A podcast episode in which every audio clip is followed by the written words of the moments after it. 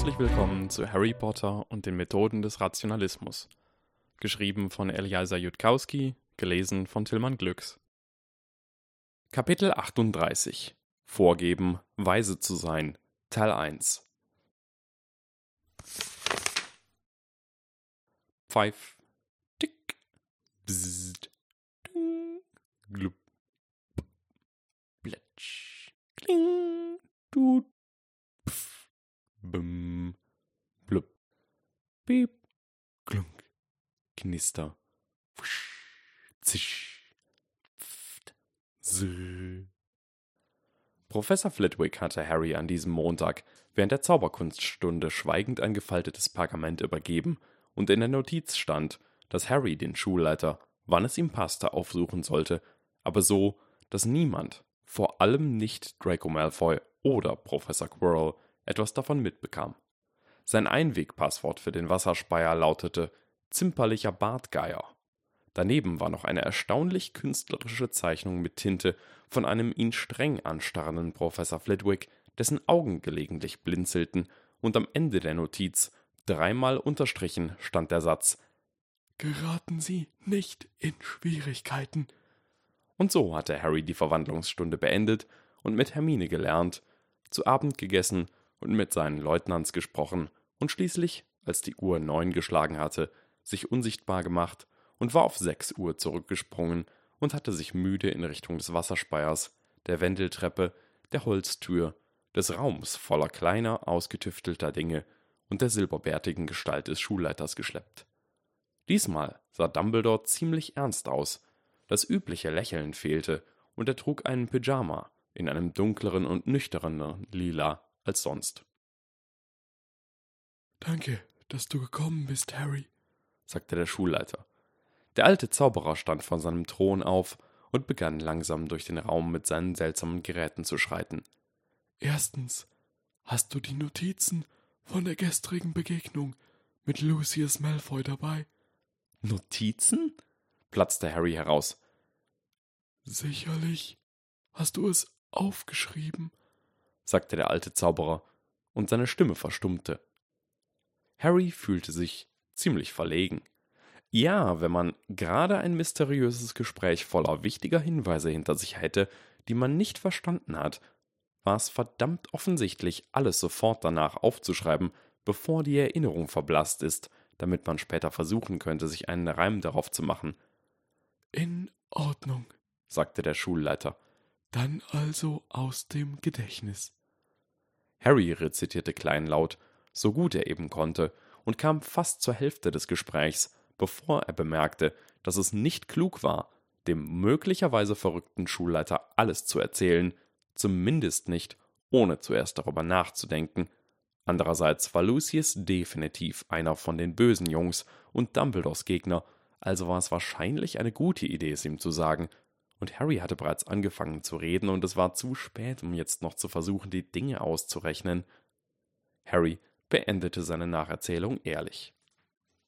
Dumbledores Gesicht war unnahbarer geworden, als Harry weitermachte, und am Ende sah er sehr alt aus, und Ernst lag in der Luft. Nun, sagte Dumbledore, ich schlage vor, dass du alles daran setzt, dass der Erbe von Malfoy nicht zu Schaden kommt. Und ich werde das gleiche tun. Der Schulleiter runzelte die Stirn, seine Finger trommelten lautlos durch die tiefschwarze Oberfläche einer Platte, auf der das Wort Leliel stand. Und ich denke, es wäre äußerst weise von dir, von nun an jede Interaktion mit Lord Malfoy zu vermeiden. Haben Sie die Eulen von ihm an mich abgefangen? fragte Harry. Der Schulleiter blickte Harry für einen langen Moment an und nickte dann widerstrebend. Aus irgendeinem Grund war Harry nicht so empört, wie er es hätte sein sollen. Vielleicht war es nur so, dass Harry es gerade sehr leicht fiel, sich mit dem Standpunkt des Schulleiters zu identifizieren. Sogar Harry konnte verstehen, warum Dumbledore nicht wollte, dass er mit Lucius Malfoy interagierte. Es wirkte nicht wie eine böse Tat. Im Gegensatz dazu, dass der Schulleiter Sabini erpresste, wofür sie nur Sabinis Wort hatten, und Sabini war absolut nicht vertrauenswürdig. Tatsächlich gab es kaum einen sichtbaren Grund, warum Sabini nicht einfach die Geschichte erzählen würde, die ihm die meiste Sympathie von Professor Quirrell einbrachte. Wie wäre es, wenn ich, anstatt zu protestieren, sage, dass ich Ihren Standpunkt verstehe, sagte Harry, und Sie fangen weiterhin meine Eulen ab, aber Sie sagen mir, von wem sie waren? Ich habe leider sehr viele Eulen für dich abgefangen, sagte Dumbledore nüchtern. Du bist eine Berühmtheit, Harry, und du würdest täglich Dutzende von Briefen erhalten, einige von weit außerhalb des Landes, wenn ich sie nicht zurückweisen würde. Das, sagte Harry, und jetzt doch ein wenig empört, scheint ein wenig zu weit zu gehen. Viele dieser Briefe, sagte der alte Zauberer leise, werden dich um Dinge bitten, die du nicht geben kannst.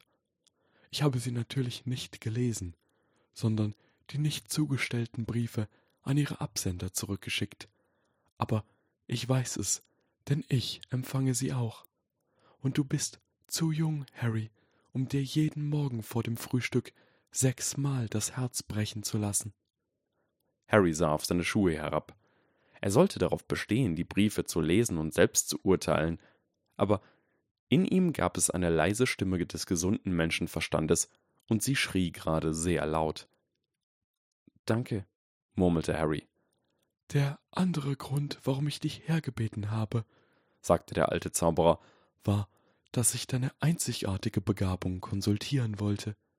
Verwandlung? fragte Harry überrascht und geschmeichelt.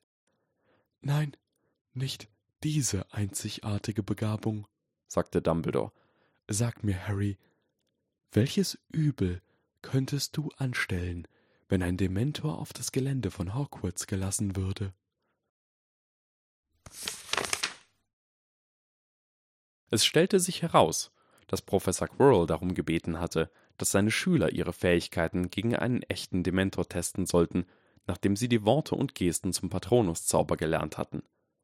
Professor Quirrell ist nicht in der Lage, den Patronuszauber selbst zu wirken, sagte Dumbledore, als er langsam zwischen den Geräten hin und her ging. Was nie ein gutes Anzeichen ist. Aber andererseits hat er mir diese Tatsache freiwillig erzählt, während er verlangte, dass externe Lehrerpersonen hinzugezogen werden, um jedem Schüler, der ihn lernen wollte, den Patronuszauber beizubringen. Er hat angeboten, die Kosten selbst zu tragen, wenn ich es nicht wollte. Das hat mich sehr beeindruckt. Aber jetzt besteht er darauf, einen Dementor einzubringen. Schulleiter, sagte Harry leise, Professor Quirrell hält viel von Einsatztests unter realen Kampfbedingungen. Der Wunsch, einen echten Dementor herzuholen, ist für ihn völlig charakteristisch. Da warf der Schulleiter Harry einen seltsamen Blick zu. Charakteristisch? fragte der alte Zauberer.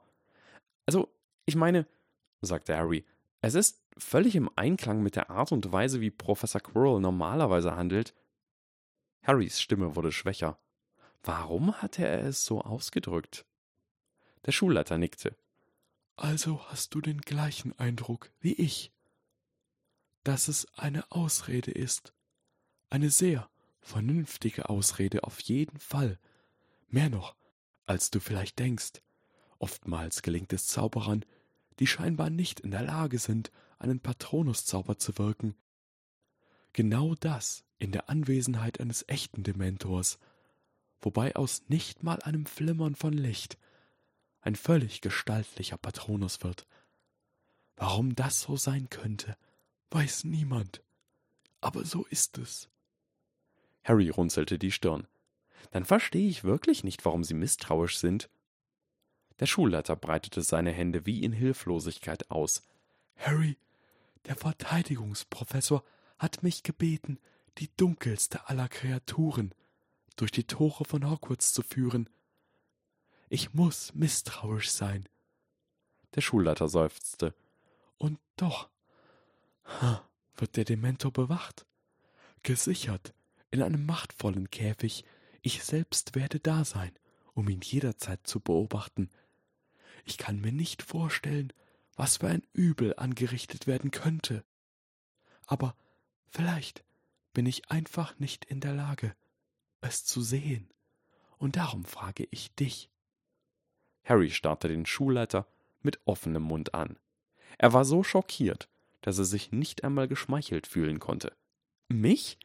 Sagte Harry. Ja, sagte Dumbledore und lächelte leicht. Ich versuche mein Bestes, um meinen Feinden zuvorzukommen, ihren verdorbenen Verstand zu begreifen und ihre bösen Gedanken vorherzusagen. Aber ich hätte mir nie vorstellen können, die Knochen eines Hufflepuffs zu Waffen zu schärfen. Würde jemals Gras über diese Sache wachsen?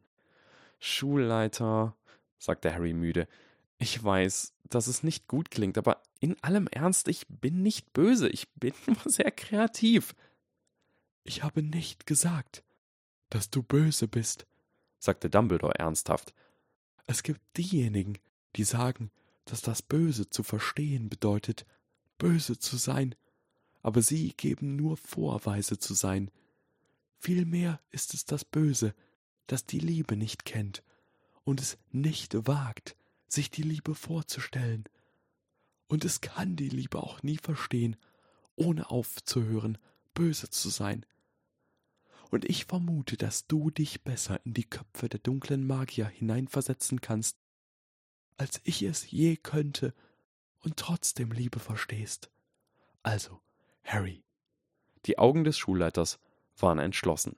Wenn du in Professor Quirrells Position wärst, welche Untaten könntest du vollbringen, nachdem du mich dazu gebracht hast, einem Dementor das Betreten des Geländes von Hogwarts zu erlauben? Moment mal, sagte Harry und schleppte sich etwas benommen auf den Stuhl vor dem Schreibtisch des Schulleiters und setzte sich. Diesmal war es ein großer und bequemer Stuhl, kein Holzhocker, und Harry konnte sich geborgen fühlen, als er sich hineinsetzte. Dumbledore bat ihn, Professor Quirrell zu überlisten. Punkt 1. Harry mochte Professor Quirrell eher als Dumbledore. Punkt 2. Die Hypothese war, dass der Verteidigungsprofessor plante, etwas Böses zu tun, und in diesem konjunktiven Fall sollte Harry dem Schulleiter helfen, es zu verhindern. Punkt 3. Schulleiter, sagte Harry, wenn Professor Quirrell dabei ist, etwas zu tun, bin ich mir nicht sicher, ob ich ihn überlisten kann. Er hat viel mehr Erfahrung als ich. Der alte Zauberer schüttelte den Kopf und schaffte es trotz seines Lächelns irgendwie sehr feierlich zu wirken. Du unterschätzt dich selbst. Das war das erste Mal, dass jemand das zu Harry sagte. Ich erinnere mich, fuhr der alte Zauberer fort, an einen jungen Mann in diesem Büro, kalt und kontrolliert, als er dem Leiter des Hauses Slytherin gegenüberstand und seinen eigenen Schulleiter erpresste, um seine Klassenkameraden zu schützen. Und ich glaube, dass dieser junge Mann gerissener ist als Professor Quirrell, gerissener als Lucius Malfoy, dass er eines Tages Voldemort ebenbürtig sein wird. Er ist es, den ich um Rat bitten möchte. Harry unterdrückte das Kältegefühl, das ihn bei dem Namen durchlief, und runzelte nachdenklich die Stirn, als er den Schulleiter ansah. Wie viel weiß er? Der Schulleiter hatte Harry im Griff seiner mysteriösen dunklen Seite gesehen, so tief, wie Harry jemals in sie gesunken war. Harry erinnerte sich noch daran, wie es gewesen war, zuzusehen, unsichtbar und in der Zeit zurückgekehrt, als sein vergangenes Selbst die älteren Slytherins konfrontiert hatte, der Junge mit der Narbe auf der Stirn, der sich nicht wie die anderen verhielt, Natürlich würde der Schulleiter etwas Seltsames an dem Jungen in seinem Büro bemerkt haben, und Dumbledore war zu dem Schluss gekommen, dass sein persönlicher kleiner Held gerissen genug war, um seinem vorherbestimmten Gegner, dem dunklen Lord, gleichzukommen. Das war nicht sehr viel verlangt, wenn man bedachte, dass der dunkle Lord ein deutlich sichtbares dunkles Mal auf dem Arm jedes seiner Diener platziert hatte und dass er das gesamte Kloster abgeschlachtet hatte, das die Kampfkunst unterrichtete, die er lernen wollte. Gerissen genug zu sein, um Professor Quirrell gleichzukommen, würde eine ganz andere Art von Problem sein. Aber es war auch klar, dass der Schulleiter nicht zufrieden wäre, bis Harry nicht kalt und düster wurde und eine Art Antwort fand, die beeindruckend gerissen klang. Die besser nicht dazu führte, dass Professor Quirrell tatsächlich Verteidigung nicht mehr unterrichten würde. Und natürlich würde Harry zu seiner dunklen Seite übergehen und es aus dieser Richtung durchdenken, nur um ehrlich zu sein und nur für alle Fälle. Erzählen Sie mir, sagte Harry, alles darüber, wie der Dementor hereingebracht und wie er bewacht werden soll. Dumbledores Augenbrauen hoben sich für einen Moment, und dann begann der alte Zauberer zu sprechen. Der Dementor würde von einem Aurorentrio auf das Gelände von Hogwarts transportiert werden, von dem alle drei dem Schulleiter persönlich bekannt und alle drei in der Lage waren, einen gestaltlichen Patronus zu wirken. Sie würden am Rande des Geländes von Dumbledore empfangen werden, der den Dementor durch die Schutzzauber von Hogwarts passieren lassen würde. Harry fragte, ob die Passage dauerhaft oder nur vorübergehend möglich sei, ob jemand einfach den gleichen Dementor am nächsten Tag wieder hereinführen könne. Die Passage war vorübergehend, antwortete der Schulleiter mit einem anerkennenden Nicken und fuhr mit der Erklärung fort.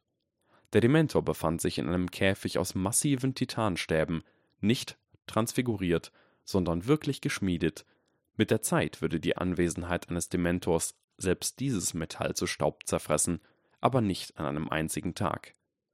Schüler, die darauf warteten, dranzukommen, würden sich im Hintergrund halten, hinter zwei gestaltlichen Patroni, die von zwei der drei Auroren zu jeder Zeit aufrechterhalten wurden. Dumbledore würde am Käfig des Dementors mit seinem Patronus warten. Ein einzelner Schüler würde sich dem Dementor nähern, und Dumbledore würde seinen Patronus auflösen, und der Schüler würde versuchen, seinen eigenen Patronuszauber zu wirken, und wenn er versagte, würde Dumbledore seinen Patronus wiederherstellen, bevor der Schüler einen bleibenden Schaden erleiden könnte.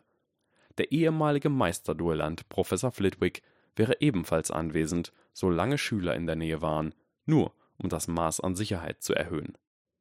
Warum warten nur Sie beim Dementor? fragte Harry. Also, ich meine, sollten es nicht Sie plus einem Auror? Der Schulleiter schüttelte den Kopf. Sie könnten es nicht verkraften, jedes Mal dem Dementor ausgesetzt zu sein, wenn ich meinen Patronus auflöste. Und wenn Dumbledores Patronus aus irgendeinem Grund versagte, während einer der Schüler noch in der Nähe des Dementors war, würde der dritte Auror einen anderen gestaltlichen Patronus erschaffen und ihn zum Schutz des Schülers schicken. Harry hakte und fragte nach, aber er konnte keinen Fehler im Sicherheitssystem finden. Also atmete Harry tief durch, sank weiter in den Stuhl, schloss die Augen und erinnerte sich. Und das macht fünf Punkte Abzug. Nein, machen wir runde zehn Punkte Abzug von Ravenclaw daraus fürs Widersprechen. Die Kälte kam jetzt langsamer, widerstrebender. Harry hatte sich in letzter Zeit nicht sonderlich auf seine dunkle Seite gestützt. Harry musste die ganze Stunde Zaubertränke in seinem Kopf durchlaufen lassen, bevor sein Blut zu tödlich kristalliner Klarheit abkühlte. Und dann dachte er an den Dementor. Und es war offensichtlich. Der Dementor ist eine Ablenkung, sagte Harry. Die Kälte war deutlich in seiner Stimme, denn das war es, was Dumbledore wollte und erwartete. Eine große, auffällige Bedrohung, aber im Endeffekt einfach und leicht, sich gegen sie zu verteidigen. Während sich also ihre ganze Aufmerksamkeit auf den Dementor konzentriert, wird die eigentliche Intrige anderswo stattfinden. Dumbledore starrte Harry für einen Moment an und nickte dann langsam. Ja, sagte der Schulleiter, und ich glaube, ich weiß, wovon es eine Ablenkung sein könnte wenn Professor Quirrell Böses vorhat. Danke, Harry. Der Schulleiter starrte Harry immer noch an, ein seltsamer Blick in diesen alten Augen. Was? fragte Harry mit einem Hauch von Verärgerung, die Kälte verweilte immer noch in seinem Blut. Ich habe noch eine weitere Frage an diesen jungen Mann, sagte der Schulleiter.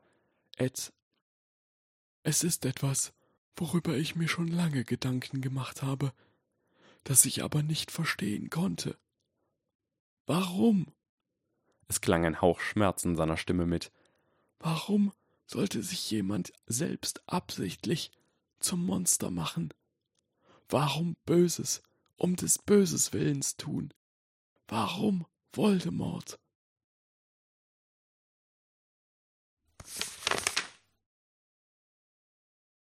So, bzzt,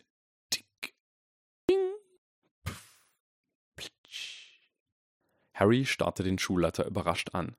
Woher soll ich das wissen? sagte Harry. Sollte ich den dunklen Lord auf magische Weise verstehen, weil ich der Held bin oder so? Ja, sagte Dumbledore. Mein eigener großer Feind war Grindelwald. Und ihn habe ich sehr gut verstanden. Grindelwald war mein dunkles Spiegelbild, der Mann, der ich so leicht hätte sein können, wenn ich der Versuchung nachgegeben hätte zu glauben, dass ich ein guter Mensch sei und deshalb immer im Recht. Für das größere Wohl, das war sein Wahlspruch, und er glaubte es wirklich, während er ganz Europa zerriss wie ein verwundetes Tier. Und ihn habe ich am Ende besiegt. Aber dann kam Voldemort, um alles zu zerstören, was ich in Großbritannien beschützt hatte. Der Schmerz war jetzt deutlich in Dumbledores Stimme zu hören und auf seinem Gesicht zu sehen. Er hat um Längen schlimmere Taten begangen, als selbst Grindelwalds Schlimmstes, hat Schrecken verbreitet, nur um des Schreckens willen. Ich habe alles geopfert, nur um ihn zurückzuhalten, und ich verstehe immer noch nicht, warum, warum, Harry, warum hat er das getan? Er war nie der mir zugedachte Gegner, sondern deiner. Also wenn du überhaupt irgendwelche Vermutungen hast, Harry, dann sag es mir bitte. Warum? Harry starrte auf seine Hände herab. Die Wahrheit war, dass Harry sich noch nicht über den dunklen Lord informiert hatte, und im Moment hatte er nicht die geringste Ahnung. Und irgendwie schien das nicht die Antwort zu sein, die der Schulleiter hören wollte. Zu viele dunkle Rituale vielleicht? Am Anfang dachte er, es würde nur ein einziges sein, aber er opferte einen Teil seiner guten Seite, und das machte ihn weniger abgeneigt, andere dunkle Rituale durchzuführen, also machte er immer mehr Rituale in einer positiven Rückkopplungsschleife, bis er schließlich zu einem enorm mächtigen Monster wurde? Nein. Nun klang die Stimme des Schulleiters gequält. Ich kann das nicht glauben, Harry. Es muss mehr sein als nur das. Warum sollte es? dachte Harry, aber er sagte es nicht, denn es war klar, dass der Schulleiter dachte, das Universum sei eine Geschichte und hatte eine Handlung, und dass riesige Tragödien nur aus ebenso großen wie wichtigen Gründen passieren durften. Es tut mir leid, Schulleiter. Der dunkle Lord erscheint mir nicht gerade wie ein dunkler Spiegel. Überhaupt nicht. Es gibt nichts, was ich auch nur im geringsten darin verlockend finde, die Haut von Jeremy Wibbles Familie an eine Redaktionswand zu nageln. Hast du keine Weisheit zu teilen? fragte Dumbledore.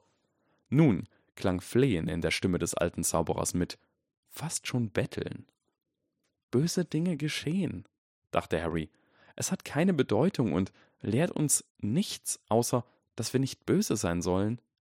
Der dunkle Lord war wahrscheinlich nur ein egoistisches Schwein, dem es egal war, wen er verletzte, oder ein Idiot, der vermeidbare Fehler aus Dummheit machte, die außer Kontrolle liefen. Es steckt kein Schicksal hinter den Übeln dieser Welt. Wenn Hitler in die Kunstschule aufgenommen worden wäre, wie er es gewollt hatte, wäre die ganze Geschichte Europas anders gewesen.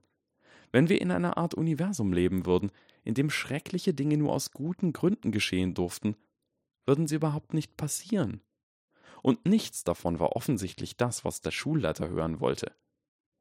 Der alte Zauberer sah Harry immer noch über eins der ausgetüftelten Geräte hinweg an, wie eine gefrorene Rauchwolke, eine schmerzhafte Verzweiflung in diesen alten, erwartungsvollen Augen.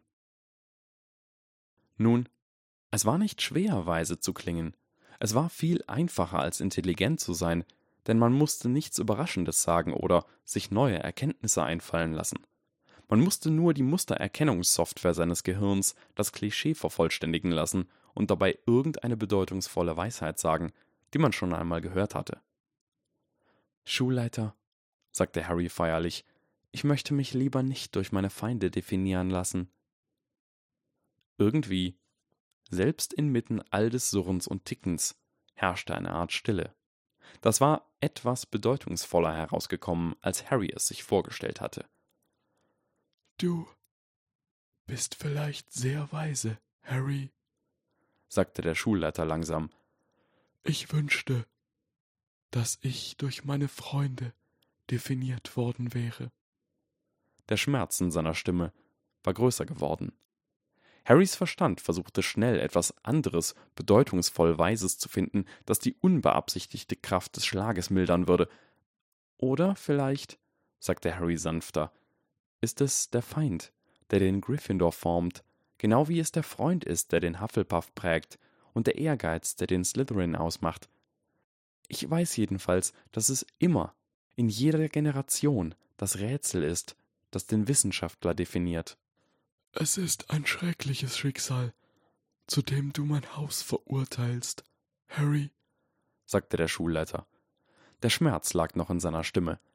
Denn nun, da du es gesagt hast, merke ich, dass ich sehr wohl von meinen Feinden geprägt wurde. Harry starrte auf seine eigenen Hände, wie sie in seinem Schoß lagen.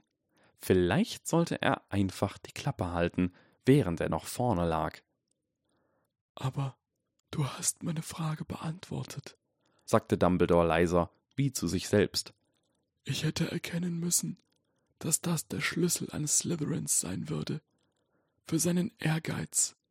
Alles um seines Ehrgeizes willen. Und das weiß ich, aber nicht warum. Eine Zeit lang starrte Dumbledore ins Nichts. Dann richtete er sich auf, und seine Augen schienen sich wieder auf Harry zu konzentrieren. Und du, Harry? sagte der Schulleiter, du nennst dich selbst einen Wissenschaftler? Seine Stimme war von Überraschung und leichter Missbilligung durchdrungen. Sie mögen keine Wissenschaft? fragte Harry ein wenig erschöpft. Er hatte gehofft, Dumbledore würden Muggeldinge besser gefallen.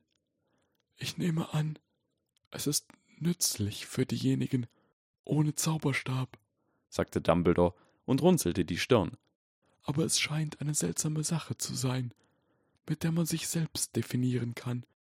Ist Wissenschaft so wichtig wie Liebe, wie Güte, wie Freundschaft?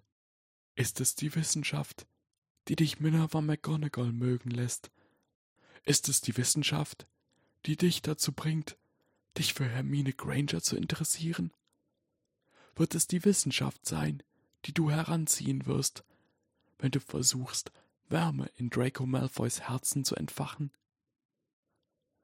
Wissen Sie, die traurige Sache ist, Sie denken wahrscheinlich, dass Sie gerade eine Art unglaublich kluges Totschlagargument geäußert haben.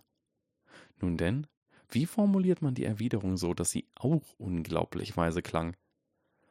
Sie sind kein Ravenclaw, sagte Harry mit ruhiger Würde, und Darum ist es ihnen vielleicht nicht in den Sinn gekommen, dass die Wahrheit zu respektieren und sie alle Tage deines Lebens zu suchen auch ein Akt der Gnade sein könnte. Die Augenbrauen des Schulleiters hoben sich, und dann seufzte er. Wie bist du nur so weise geworden? In so jungen Jahren? Der alte Zauberer klang traurig, als er es sagte. Vielleicht wird es sich für dich als wertvoll erweisen. Nur um alte Zauberer zu beeindrucken, die übermäßig von sich selber beeindruckt sind, dachte Harry. Er war eigentlich ein wenig enttäuscht von Dumbledores Leichtgläubigkeit. Es war nicht so, dass Harry gelogen hatte, aber Dumbledore schien viel zu beeindruckt von Harrys Fähigkeit, Dinge so zu formulieren, dass sie tiefgründig klangen, anstatt sie im Klartext zu formulieren, wie Richard Feynman es mit seiner Weisheit getan hatte. Liebe ist wichtiger als Weisheit, sagte Harry, nur um die Grenzen von Dumbledores Toleranz gegenüber Klischees, die selbst ein Blinder erkennen würde, zu testen, ergänzt durch schiere Mustererkennung ohne jegliche tiefergreifende Analyse. Der Schulleiter nickte ernsthaft und sagte In der Tat. Harry stand aus dem Stuhl auf und streckte seine Arme aus. Nun, dann gehe ich besser los und liebe etwas, das mir helfen wird, den dunklen Lord zu besiegen, und wenn Sie mich das nächste Mal um Rat fragen, werde ich Sie einfach umarmen. Heute hast du mir sehr geholfen, Harry, sagte der Schulleiter. Und da ist noch eine letzte Sache, die ich diesen jungen Mann fragen möchte. Na toll. Sag es mir, Harry, sagte der Schulleiter, und jetzt klang seine Stimme einfach verwirrt obwohl immer noch eine Spur von Schmerz in seinen Augen lag. Warum fürchten dunkle Zauberer den Tod so sehr? Äh, sagte Harry. Entschuldigung, aber ich muss die dunklen Zauberer in diesem Punkt unterstützen.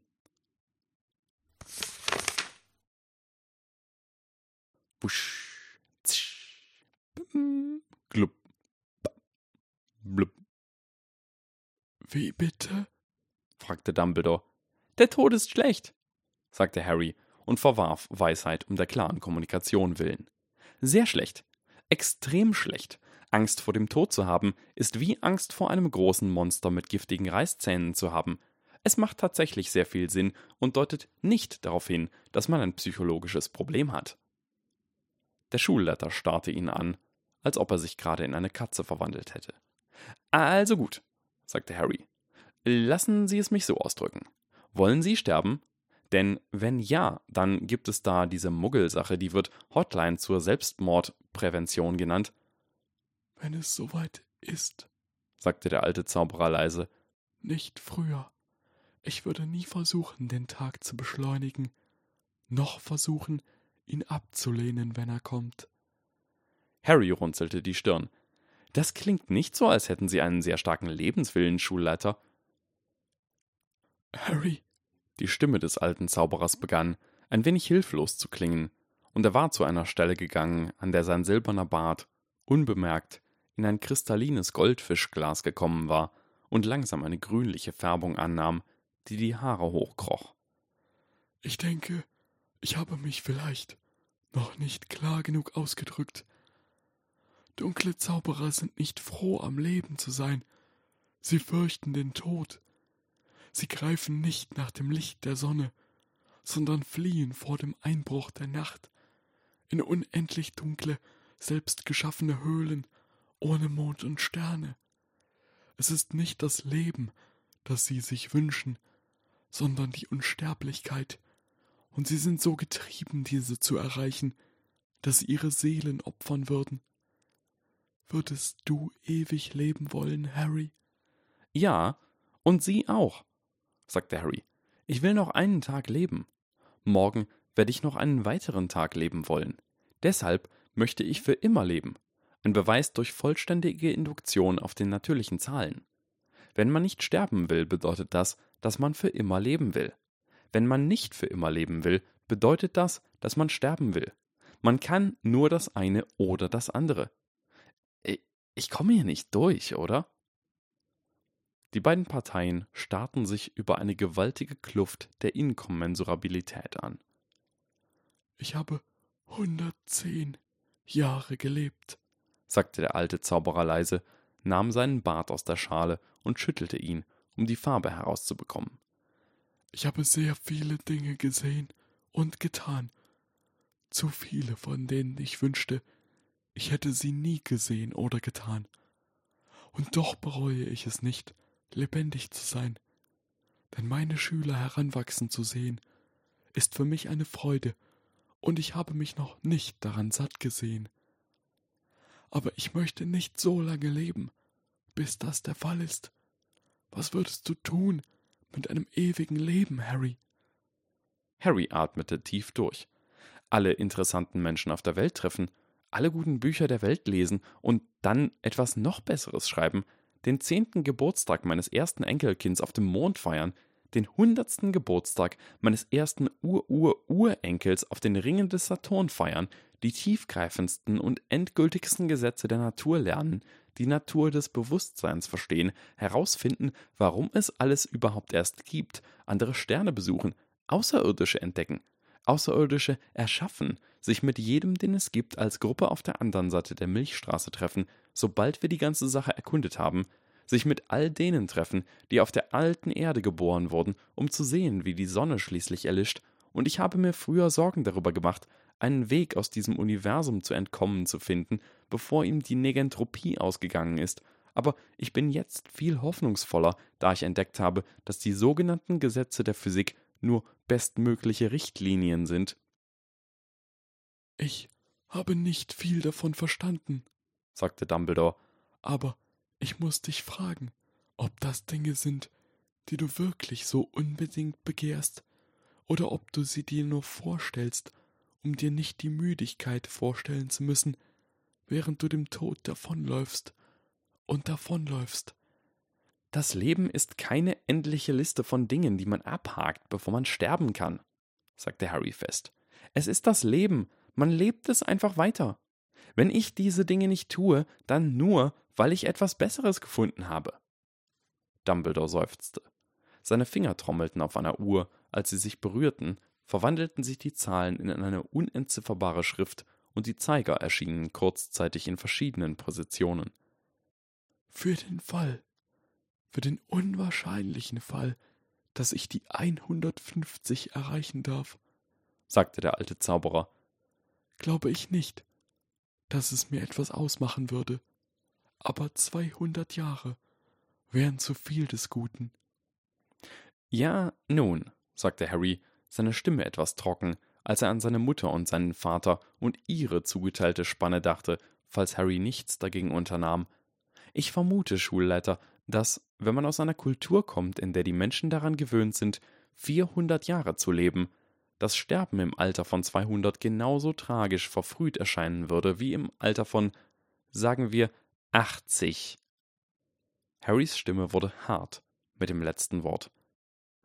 Vielleicht, sagte der alte Zauberer versöhnlich, ich möchte nicht vor meinen Freunden sterben und nicht weiterleben, nachdem sie alle entschwunden sind.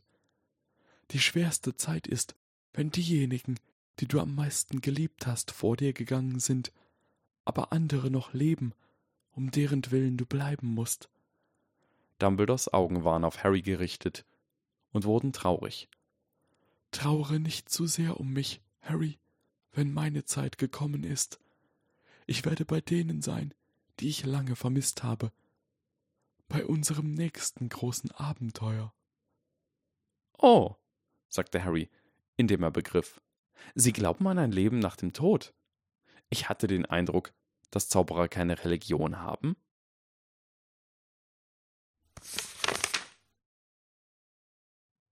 Tut, piep, klonk. Wie kannst du es nicht glauben? fragte der Schulleiter und sah völlig geschockt aus. Harry, du bist ein Zauberer. Du hast Geister gesehen.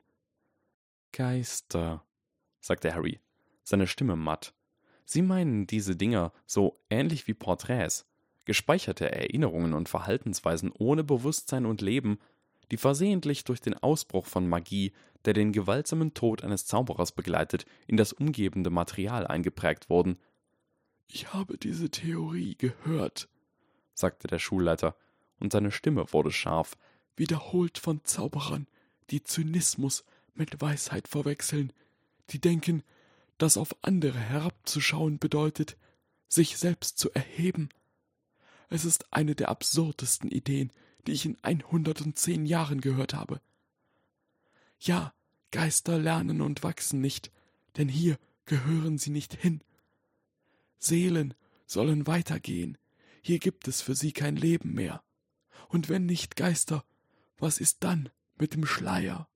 Was ist mit dem Stein der Auferstehung? In Ordnung, sagte Harry und versuchte seine Stimme ruhig zu halten. Ich werde mir Ihre Beweise anhören, denn das ist es, was ein Wissenschaftler tut.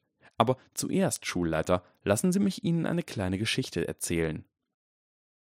Harrys Stimme zitterte. Wissen Sie, als ich hier ankam, als ich aus dem Zug von King's Cross stieg, ich meine nicht gestern, sondern im September, als ich damals aus dem Zug stieg, Schulleiter, hatte ich noch nie einen Geist gesehen. Ich habe keine Geister erwartet. Als ich sie sah, Schulleiter, tat ich etwas wirklich Dummes. Ich zog voreilige Schlüsse.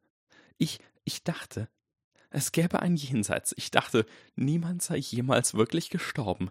Ich dachte, dass jeden, den die menschliche Spezies jemals verloren hatte, in Wirklichkeit doch wohlauf sei. Ich dachte, dass Zauberer mit Leuten reden könnten, die gestorben waren, dass es nur den richtigen Zauber brauchte, um sie zu beschwören dass Zauberer das genau das tun könnten. Ich dachte, ich könnte meine Eltern treffen, die für mich gestorben waren, und ihnen sagen, dass ich von ihrem Opfer gehört hatte und dass ich angefangen hatte, sie meine Mutter und meinen Vater zu nennen.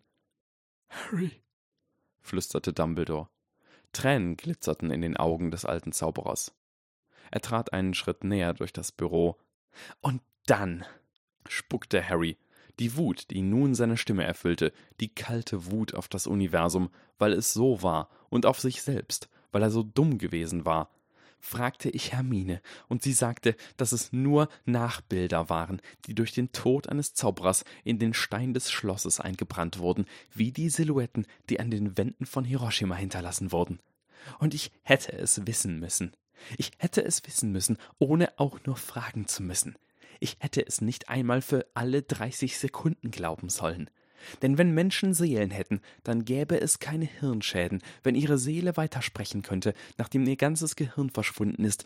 Wie könnte eine Schädigung der linken zerebralen Hemisphäre ihre Fähigkeit zu sprechen beeinträchtigen?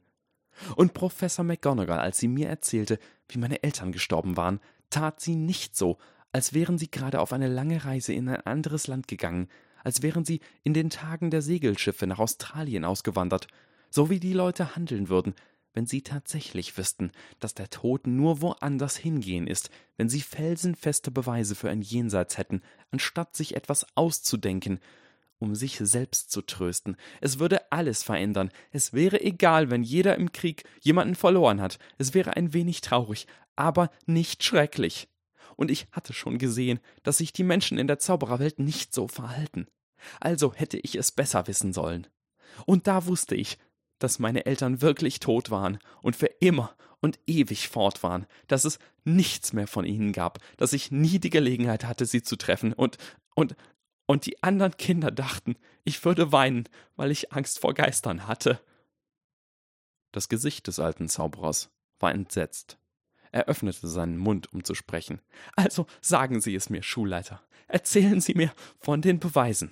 Aber wagen Sie es nicht, auch nur ein kleines bisschen zu übertreiben. Denn wenn Sie mir wieder falsche Hoffnung geben und ich später herausfinde, dass Sie gelogen oder übertrieben haben, auch wenn es nur ein wenig war, werde ich Ihnen nicht vergeben. Was ist der Schleier? Harry hob die Hand und wischte sich die Wangen ab, während die Glasgegenstände des Büros langsam aufhörten, von seinem letzten Schrei zu vibrieren. Der Schleier, sagte der alte Zauberer mit nur leichtem Zittern in der Stimme, ist ein großer steinerner Torbogen, der in der Mysteriumsabteilung aufbewahrt wird. Ein Tor zum Land der Toten. Und woher weiß man das? Sagte Harry. Sagen Sie mir nicht, was Sie glauben, sondern was Sie gesehen haben. Die physische Manifestation der Barriere zwischen den Welten war ein großer und alter Steinbogen, der zu einer scharfen Spitze zusammenlief, mit einem zerfetzten schwarzen Schleier, gleich der Oberfläche eines Wasserbeckens, der sich zwischen den Steinen spannte, der sich immerzu kräuselte von den ständigen und einseitigen Passagen der Seelen. Wenn man am Schleier stand, konnte man die Stimmen der Toten hören, die riefen, immer nur flüsternd riefen, genau so, dass man sie nicht verstehen konnte, und die immer lauter und zahlreicher wurden, wenn man blieb und versuchte, ihnen bei ihrem Versuch zu kommunizieren zuzuhören. Und wenn man lange zuhörte, ging man auf sie zu, und in dem Moment, in dem man den Schleier berührte, würde man hindurchgesaugt werden und für immer verschwunden sein. Das klingt nicht einmal nach einem interessanten Betrug, sagte Harry. Seine Stimme beruhigte sich, jetzt, da es nichts gab, was ihm Hoffnung machen könnte oder ihn wütend machte, weil eine Hoffnung zerschlagen wurde.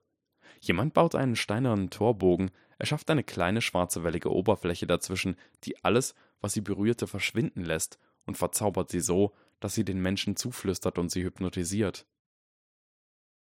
Harry? Sagte der Schulleiter und begann ziemlich besorgt auszusehen. Ich kann dir die Wahrheit sagen, aber wenn du dich weigerst, sie zu hören. Auch nicht interessant. Was ist der Stein der Auferstehung? Ich würde es dir nicht sagen, sagte der Schulleiter langsam, aber ich fürchte, was dieser Unglaube dir antun könnte. Also hör zu, Harry, bitte hör zu. Der Stein der Auferstehung war eines der drei legendären Heiligtümer des Todes, verwandt mit Harrys Umhang. Der Stein der Auferstehung konnte die Seelen von den Toten zurückrufen, sie in die Welt der Lebenden zurückbringen, wenn auch nicht so, wie sie waren. Cadmus Peverell benutzte den Stein, um seine verlorene Geliebte von den Toten zurückzuholen, aber ihr Herz blieb bei den Toten und nicht in der Welt der Lebenden. Und mit der Zeit machte es ihn wahnsinnig, und er tötete sich selbst, um wieder wirklich bei ihr zu sein. In aller Höflichkeit hob Harry seine Hand. Ja, sagte der Schulleiter widerwillig. Der offensichtliche Test, um zu sehen, ob der Stein der Auferstehung wirklich die Toten zurückruft oder einfach nur ein Bild aus dem Kopf des Nutzers projiziert, besteht darin, eine Frage zu stellen, deren Antwort man selber nicht kennt, aber die tote Person schon, und das kann in dieser Welt definitiv bestätigt werden. Zum Beispiel könnte man. Dann hielt Harry inne, denn diesmal hatte er es geschafft, seiner Zunge einen Schritt voraus zu sein, schnell genug, um nicht den Vornamen und den Test zu nennen, die ihm in den Sinn gekommen waren. Ihre tote Frau zurückrufen, sie fragen, wo sie ihre verlorenen Ohrringe zurückgelassen hat, oder sowas. Beendete Harry. Hat jemand solche Tests gemacht? Der Stein der Auferstehung ist seit Jahrhunderten verloren, Harry, sagte der Schulleiter leise. Harry zuckte mit den Schultern. Nun, ich bin Wissenschaftler und ich bin immer bereit, überzeugt zu werden. Wenn Sie wirklich glauben, dass der Stein der Auferstehung die Toten zurückruft, dann müssen Sie glauben, dass ein solcher Test erfolgreich sein wird, oder? Wissen Sie also, wo man den Stein der Auferstehung findet? Ich habe ein Heiligtum des Todes bereits unter höchst mysteriösen Umständen bekommen und nun ja, wir wissen beide, wie der Rhythmus der Welt bei sowas funktioniert. Dumbledore starrte Harry an. Harry blickte in gleicher Art zum Schulleiter zurück. Der alte Zauberer ließ eine Hand über seine Stirn gleiten und murmelte Das ist Wahnsinn. Irgendwie schaffte Harry es, sich vom Lachen abzuhalten. Und Dumbledore befahl Harry, den Tarnumhang aus seinem Beutel zu holen. Auf Anweisung des Schulleiters starrte Harry auf die Innenseite und Rückseite der Kapuze, bis er es schließlich sah, schwach gegen das silberne Netz, in verblasstem Scharlachrot, das wie aus getrocknetem Blut gezogen aussah, das Symbol der Heiligtümer des Todes, ein Dreieck, in dem ein Kreis eingeschlossen ist und eine Linie, die beide in der Mitte trennt. Danke, sagte Harry höflich. Ich werde auf jeden Fall nach einem so markierten Stein Ausschau halten. Haben Sie noch andere Beweise? Dumbledore schien einen Kampf in sich selber zu führen. Harry, sagte der alte Zauberer, seine Stimme erhob sich. Dies ist ein gefährlicher Weg, den du gehst. Ich bin mir nicht sicher, ob ich mit dem, was ich nun sagen werde, das Richtige tue, aber ich muss dich von diesem Weg abbringen. Harry, wie hätte Voldemort den Tod seines Körpers überleben können, wenn er keine Seele hat? Und da wurde Harry klar, dass es genau eine Person gab, die Professor McGonagall überhaupt erst gesagt hatte, dass der dunkle Lord noch am Leben sei, und es war der verrückte Schulleiter ihres Irrenhauses einer Schule, der dachte, dass die Welt nach Klischees funktionierte. Gute Frage, sagte Harry nach einer internen Debatte über das weitere Vorgehen. Vielleicht hat er einen Weg gefunden, die Macht des Steins der Auferstehung zu duplizieren, nur dass er ihn im Voraus mit einer vollständigen Kopie seines Gehirnzustandes geladen hat. Oder sowas in der Art. Harry war sich plötzlich nicht mehr sicher, ob er versuchte, eine Erklärung für etwas zu finden, das tatsächlich passiert war. Können Sie mir einfach alles erzählen, was Sie zum Überleben des dunklen Lords wissen und was es braucht, um ihn zu töten? Also für den Fall, dass er überhaupt noch als mehr als eine Klitterer-Schlagzeile existiert. Mich täuschst du nicht, Harry, sagte der alte Zauberer. Sein Gesicht sah jetzt alt aus und faltiger, als nur durch das hohe Alter zu erklären war.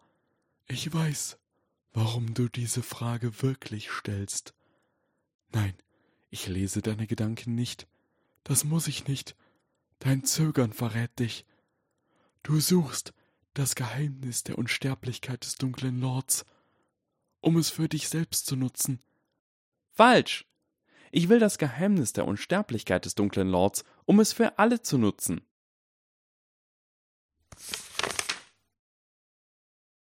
Knister, pft. Albus Percival Wulfric Brian Dumbledore stand einfach nur da und starrte mit weit offenstehendem Mund Harry an. Harry schnitzte sich für Montag einen Strich auf sein imaginäres Kerbholz, da er es geschafft hatte, jemanden komplett zu überwältigen, bevor der Tag vorbei war. Und falls das nicht klar war, sagte Harry, mit allen meine ich auch alle Muggel, nicht nur alle Zauberer. Nein, sagte der alte Zauberer und schüttelte den Kopf. Seine Stimme wurde lauter. Nein, nein, nein, das ist Wahnsinn. Uah, ha, ha, sagte Harry. Das Gesicht des alten Zauberers hatte sich vor Wut und Sorge verzogen. Voldemort stahl das Buch, aus dem er sein Geheimnis lernte. Es war nicht da, als ich nach ihm suchte. Aber so viel weiß ich, und so viel werde ich dir sagen. Seine Unsterblichkeit wurde aus einem Ritual geboren, schrecklich und dunkel, schwärzer als das tiefste Schwarz. Und es war Mörtel, die arme, süße Mörtel, die dafür gestorben ist. Seine Unsterblichkeit forderte eine Opferung, sie verlangte Mord. Nun, offensichtlich werde ich keine Methode der Unsterblichkeit popularisieren, die das Töten von Menschen erfordert. Das würde den ganzen Plan zunichte machen. Es gab eine erschrockene Pause. Langsam entspannte sich das Gesicht des alten Zauberers von seiner Wut, obwohl die Sorge noch blieb. Du würdest kein Ritual anwenden, das Menschenopfer fordert. Ich weiß nicht, wofür Sie mich halten, Schulleiter, sagte Harry kalt, und seine eigene Wut stieg, aber lassen Sie uns nicht vergessen, dass ich derjenige bin, der will, dass die Menschen leben. Derjenige, der alle retten will. Sie sind derjenige, der denkt, dass der Tod fantastisch ist und jeder sterben sollte. Ich bin ratlos. Harry, sagte der alte Zauberer. Seine Füße begannen wieder einmal, ihn durch sein seltsames Büro zu schleppen. Ich weiß nicht, was ich sagen soll. Er hob eine Kristallkugel auf, in der sich eine entflammte Hand zu befinden schien, und sah sie mit einem traurigen Ausdruck an. Nur dass ich von dir sehr missverstanden werde. Ich will nicht, dass alle sterben, Harry. Sie wollen nur nicht, dass jemand unsterblich ist, sagte Harry sehr ironisch. Es erschien, dass elementare logische Tautologien dem mächtigsten Zauberer der Welt zu weit gingen. Der alte Zauberer nickte. Ich habe weniger Angst als zuvor, aber trotzdem mache ich mir große Sorgen um dich, Harry sagte er leise. Seine Hand, runzlig von seinem Alter, aber immer noch stark, legte die Kristallkugel bestimmt in ihren Ständer zurück. Denn die Angst vor dem Tod ist eine bittere Sache, eine Krankheit der Seele, durch die Menschen verdreht und verzerrt werden. Voldemort ist nicht der einzige dunkle Zauberer, der diesen trostlosen Weg gegangen ist, obwohl ich fürchte, dass er es auf ihm weitergebracht hat als jeder andere zuvor. Und Sie denken, Sie hätten keine Angst vor dem Tod? fragte Harry und versuchte nicht einmal, die Ungläubigkeit in seiner Stimme zu verbergen. Das Gesicht des alten Zauberers war friedlich. Ich bin nicht perfekt, Harry, aber ich glaube, ich habe meinen Tod als einen Teil von mir akzeptiert. Oho, sagte Harry Sehen Sie, es gibt da diese kleine Sache, die kognitive Dissonanz genannt wird oder im Klartext saure Trauben. Wenn die Leute einmal im Monat mit Knüppeln auf den Kopf geschlagen würden und niemand etwas dagegen tun könnte, gäbe es ziemlich bald alle möglichen Philosophen, die vorgäben, weise zu sein, wie sie es so schön genannt haben, die alle möglichen großartigen Vorteile darin finden würden, einmal im Monat mit einem Knüppel auf den Kopf geschlagen zu werden. Es macht härter, oder es macht glücklicher an den Tagen, an denen man nicht mit einem Knüppel geschlagen wird. Aber wenn man zu jemandem gehen würde, der nicht geschlagen wird, und man ihn fragen würde, ob er damit anfangen will, im Austausch für diese großartigen Vorteile, würde er Nein sagen. Und wenn sie nicht sterben müssten, wenn sie von einem Ort kämen, an dem noch nie jemand vom Tod gehört hat, und ich würde ihnen vorschlagen, dass es eine großartig wunderbare, tolle Idee wäre, wenn die Menschen faltig und alt werden würden und schließlich aufhören würden zu existieren, dann würden sie mich direkt in ein Irrenhaus bringen lassen. Warum also sollte irgendjemand zu so einem dummen Gedanken kommen, dass der Tod eine gute Sache ist? Weil sie Angst davor haben, weil sie nicht wirklich sterben wollen, und dieser Gedanke schmerzt so sehr, dass sie ihn wegerklären müssen, etwas tun müssen, um den Schmerz zu betäuben, damit sie nicht weiter daran denken müssen. Nein, Harry, sagte der alte Zauberer. Sein Gesicht war sanft, während seine Hand in ein beleuchtetes Wasserbecken glitt, das leise Glockentöne bei der Berührung erzeugte. Obwohl ich verstehe, warum du das denken musst. Wollen Sie die dunklen Zauberer verstehen? fragte Harry, seine Stimme jetzt hart und grimmig. Dann sehen Sie in den Teil von Ihnen, der nicht vor dem Tod, sondern vor der Angst vor dem Tod flieht, der diese Angst so unerträglich findet, dass sie den Tod als Freund akzeptiert und sich ihm anschließt, versucht, mit der Nacht eins zu werden, damit er sich als Meister des Abgrunds fühlen kann. Sie haben das Schrecklichste aller Übel genommen und es gut getauft. Mit nur einem leichten Schubs würde derselbe Teil von ihnen Unschuldige ermorden und es Freundschaft nennen. Wenn sie den Tod besser als das Leben nennen können, dann können sie ihren moralischen Kompass in jedwede Richtung zeigen lassen. Ich glaube, sagte Dumbledore und schüttelte Wassertröpfchen zu leisem Glockenspiel aus seiner Hand, dass du die dunklen Zauberer sehr gut verstehst, ohne selbst einer zu sein. Er sagte es in vollkommener Ernsthaftigkeit und ohne Anklage.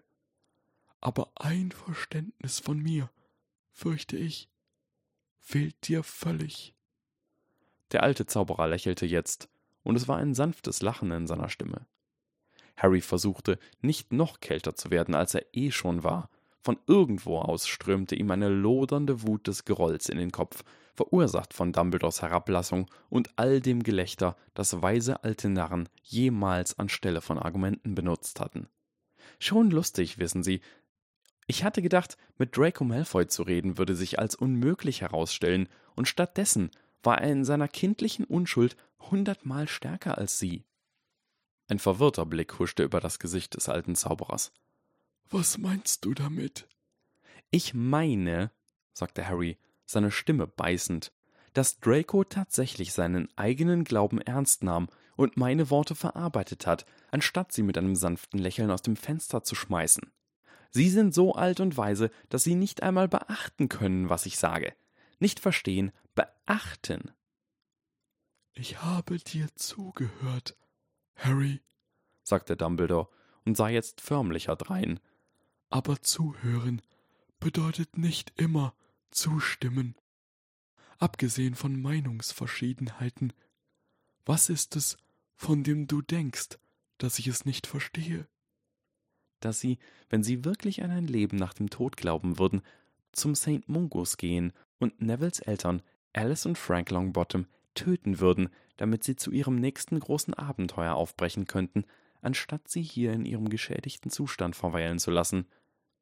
Harry hielt sich knapp, sehr knapp davon zurück, es laut auszusprechen. In Ordnung, sagte Harry kalt. Ich werde also Ihre ursprüngliche Frage beantworten. Sie haben gefragt, warum dunkle Zauberer Angst vor dem Tod haben. Tun Sie so, als würden Sie wirklich an Seelen glauben. Tun Sie so, als ob jeder die Existenz von Seelen jederzeit überprüfen könnte. Tun Sie so, als ob niemand bei Beerdigungen weinte, weil sie wüssten, dass ihre Liebsten noch am Leben wären.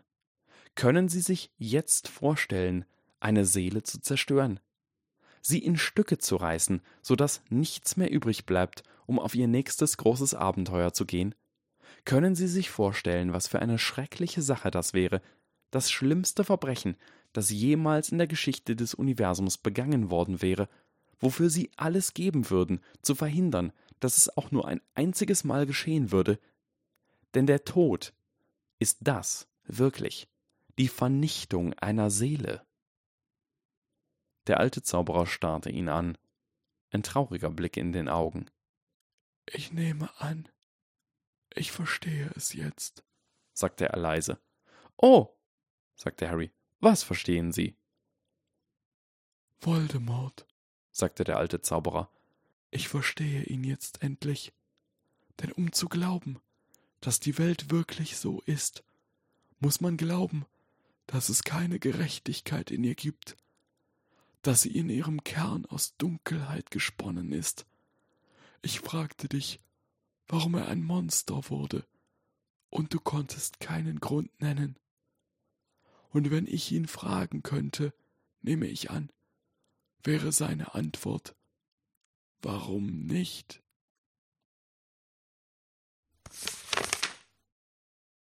Sie standen da und starrten sich gegenseitig in die Augen, der alte Zauberer in seinen Roben und der kleine Junge mit der Blitznarbe auf der Stirn. Sag mir, Harry, sagte der alte Zauberer, wirst du ein Monster werden? Nein, sagte der Junge, eine eiserne Gewissheit in seiner Stimme.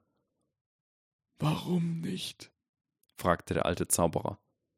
Der kleine Junge stand sehr gerade, er streckte stolz sein Kinn hoch und sagte Es gibt keine Gerechtigkeit in den Naturgesetzen, Schulleiter, keinen Begriff für Fairness in den Bewegungsgleichungen. Das Universum ist weder böse, noch ist es gut, es ist ihm einfach egal. Den Sternen ist es egal, der Sonne und dem Himmel. Aber es ist unwichtig, ob es sie kümmert. Uns ist es nicht egal. Es gibt Licht in der Welt, und wir sind es. Ich frage mich, was aus dir werden wird, Harry, sagte der alte Zauberer. Seine Stimme war leise, mit einem seltsamen Ausdruck von Verwunderung und Reue in ihr. Es ist genug, mich dazu zu bringen, leben zu wollen, nur um es zu sehen. Der Junge verbeugte sich ironisch vor ihm und ging weg, und die Eichentür schlug hinter ihm mit einem dumpfen Schlag zu.